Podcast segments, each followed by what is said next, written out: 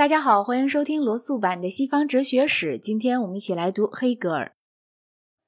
黑格尔是德国哲学中由康德起始的那个运动的顶峰。虽然他对康德时常有所批判，假使原来没有康德的学说体系，绝不会产生他的体系。黑格尔的影响固然现在渐渐衰退了，但以往一向是很大的，而且不仅限于德国，也不是主要在德国。十九世纪末，在美国和英国，一流的学院哲学家大多都是黑格尔派。在纯哲学范围以外，有许多新教神学家也采纳他的学说，而且他的历史哲学对政治理论发生了深远的影响。大家都知道，马克思在青年时代是个黑格尔的信徒，他在自己的完成了的学说体系中保留下来若干重要的黑格尔派特色，即使。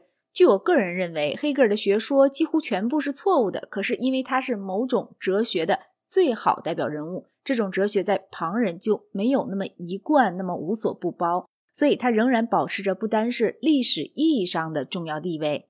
黑格尔的一生没有多少重大事件，在青年时代，他非常热衷于神秘主义。他后日的见解多少可以看成是最初他以为是神秘洞察的东西的理智化。他起先在耶拿大学。当无缝讲师，他曾提到他在耶拿战役开始的前一天，在耶拿写成了《精神现象学》，然后在纽约堡大学当无缝讲师，后来又在海德堡大学做教授，最后从1818年至逝世，在柏林大学做教授，在以上各大学都讲授哲学。他晚年是一个普鲁士爱国者，是国家的忠仆，安享公认的哲学声望。但是在青年时代，他却藐视普鲁士而敬仰拿破仑，甚至为法军在耶拿的胜利而欢心。